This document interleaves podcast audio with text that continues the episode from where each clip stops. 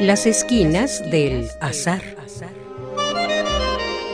Todo encuentro casual es una cita y toda cita una casualidad.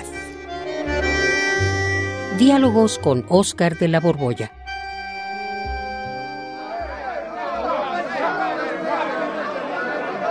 Continúe la Secretaría con los asuntos de la agenda. Se han agotado los asuntos de la agenda, Presidenta. Se cita a la siguiente sesión ordinaria a las 10 horas. Se levanta la sesión. ¡Qué barbaridad, Juan! Pues dime, a ver, dime, dime, ¿qué te pareció el debate, mi queridísimo Juan? Ay, mi querido Oscar, pues me pareció que... Ay, creo que algunos tienen gran facilidad de palabra, pero otros no tanto. Y con todo, en un par de ocasiones me emocioné con los discursos, ¿tú crees? Y en otros qué bárbaro. No, en otros casos me dio pena ajena, ¿eh? Pena ajena. Sí, hay de todo, sí. Sí, qué barbaridad, hombre. Pero, ¿qué te parecieron los argumentos? Las razones que daban unos y otros. A ver, de eso es de lo que quería hablar. ¿Argumentos? ¿Razones? Sí, Juan, análisis racionales del problema en los que se muestra pues la validez del punto de vista de cada uno contra el otro. Oh, qué elegante. No, pues razones, razones, lo que se llama razones, de esas francamente no escuché mucho, ¿eh? Lo que aquí fueron frases dichas con gran vehemencia, con mucho, mucho convencimiento. Y, a ver, entonces, ¿te pareció que hubo un diálogo real? E, es decir, que cada participante tomara en cuenta el punto de vista del otro y le opusiera una idea distinta. O, híjole, lo que ocurrió es que cada quien hablaba de su tema eh, al fijar su postura. No, no, no, no, no. Pues diálogo, lo que se llama diálogo o discusión verdadera, tampoco lo vi ni lo escuché. Más bien lo que escuchamos fueron monólogos, monólogos paralelos. Ahí tienes, Juan. Fíjate nada más sobre qué barbaridad. Te invité a venir hasta acá, hasta las cámaras, para ver en vivo pues, lo que ocurre en un recinto parlamentario. O sea, en un lugar donde, pues como dice la palabra parlamento, se parla, se habla, pero supuestamente aquí debería de ser el campo de los argumentos, de las razones, y yo también, pues lo que escuché, lo que escuchamos, fueron discursos dirigidos en el mejor de los casos a las emociones. La intención que parecía mover a los participantes no era tanto ponerse de acuerdo, ¿eh? sino más bien yo tengo la verdad y ni siquiera vale la pena oír lo que tú digas. Sí, porque la verdad, cuando hablaba alguien del bando contrario, ni le hacían caso. Se ponían a platicar entre los del mismo bando, o se levantaban, se paraban y no estaban atentos a lo que decía el que estuviera en el turno, ahí en la tribuna, eh, que tuviera el turno de la palabra, para nada. Sí, hombre, qué, qué, qué pena, ¿verdad? Pues fíjate, Juan, que esto, pues no es nuevo, ¿eh? Y tampoco es privativo de nuestro país. Ah, no. No, sucede desde hace mucho y en todas partes. Eh, esa falta de diálogo no solo se da en estos recintos, sino que algo más grave está ocurriendo en las sociedades actuales, Juan. Como son sociedades polarizadas, ya nadie atiende lo que el otro dice.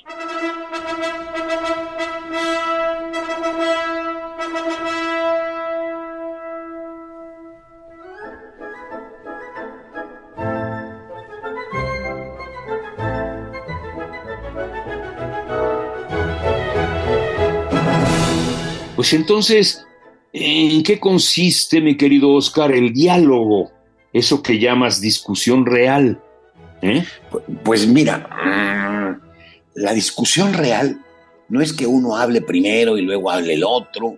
El diálogo no es que hablen de forma sucesiva, sino que la condición absolutamente indispensable es que hablen de lo mismo No que los contendientes tengan la misma posición, ¿eh? Pueden estar agarrados de la greña, sino que hablen de lo mismo.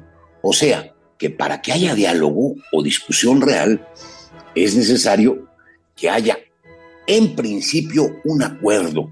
Un acuerdo sencillísimo. O sea, hablar de lo mismo. Ya te entendí. Si uno habla de frijoles y el otro de catarinas, pues no hay diálogo. Los que dialogan tienen todos que hablar de lo mismo, ya sea de frijoles, ya sea de catarinas. Exacto, Juan. Pero pues fíjate lo que ocurre ahora, a diferencia pues de las discusiones de una época que tenemos pues muy despreciada, la época medieval, en la Edad Media. Fíjate que en ese tiempo hablaban con un rigor de argumentación extraordinario.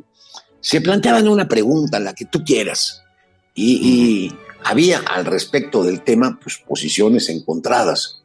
Unos proponían una tesis y los otros, pues literalmente la antítesis. Y se criticaba exactamente la tesis del contrario. Pero ¿sabes cómo le hacían? Sopesando cada una de las razones esgrimidas y no solo se llegaba a una conclusión, sino que cuando terminaba este, este confrontamiento de ideas, se tenía que ponderar por qué el argumento que había salido derrotado estaba equivocado. Era una forma muy rígida de, de diálogo, pero pues por lo menos tenía la virtud de permitir un diálogo racional y no un torneo para promover la emotividad del auditorio. Sí, así es. Hoy las razones se omiten y se difunden las frases más coloridas de uno y otro. Generalmente esas frases coloridas o son consignas o son descalificaciones del otro. Sí, hombre, y, luego fíjate que un poco los periodistas hacen eco justamente de esto y es lo que recogen.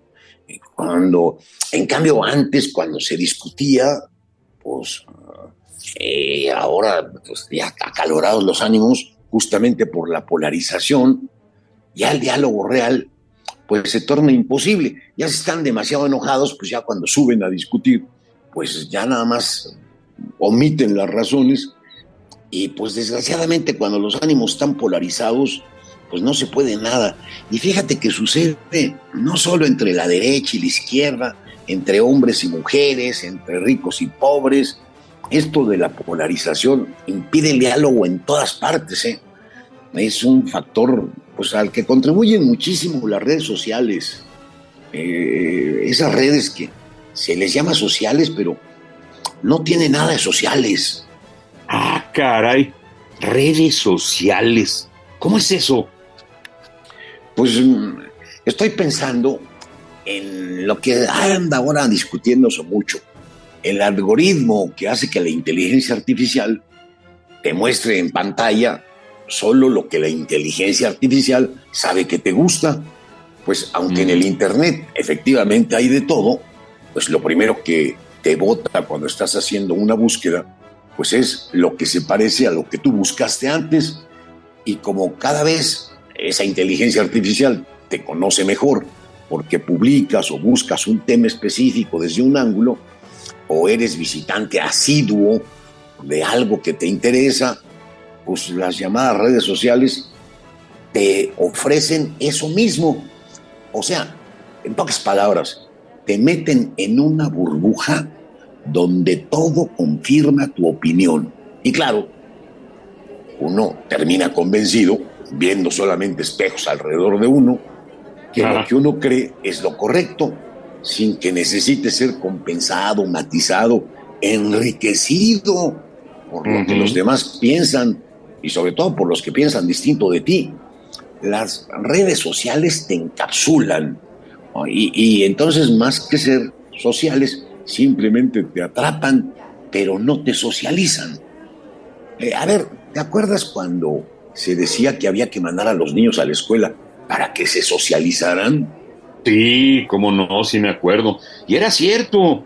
La escuela es un espacio donde uno se topa con los que son como uno, porque piensan como uno. Pero también están los otros, los que piensan diferente, y tienes razón, eso sí que socializa. Sí, Juan. Y, es que todas las personas, pues tenemos la inclinación natural a llegarnos lo que nos gusta y a apartar lo que nos disgusta.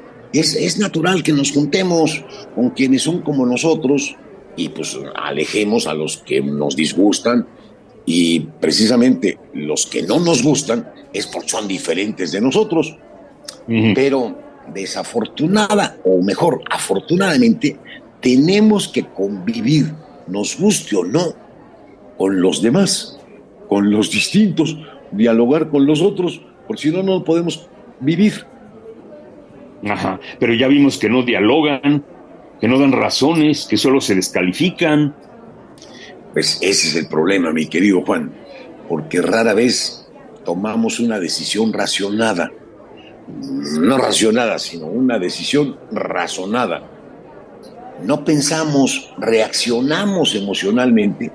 Y esto lo saben muy bien los políticos y los que hacen mercadotecnia y los que quieren llevarnos pues, por su lado, llevar nuestras aguas a su molino.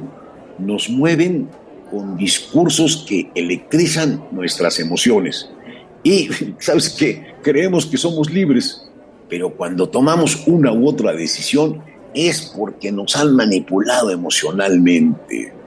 Pues sí, que la cosa está grave. Pero entonces, ¿qué propones tú, Oscar?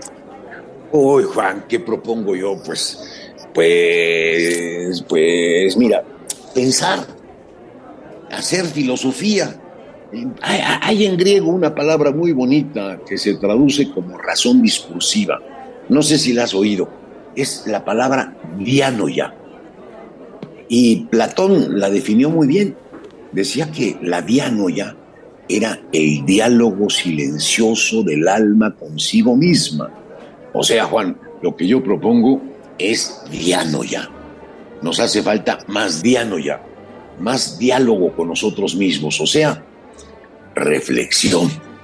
Diálogo silencioso del alma consigo misma. Dianoia. hermoso! Gracias, Oscar, gracias. Deberían de ponerla aquí grabada con letras de oro en este parlamento, caramba. La dianoia es primero. Sí.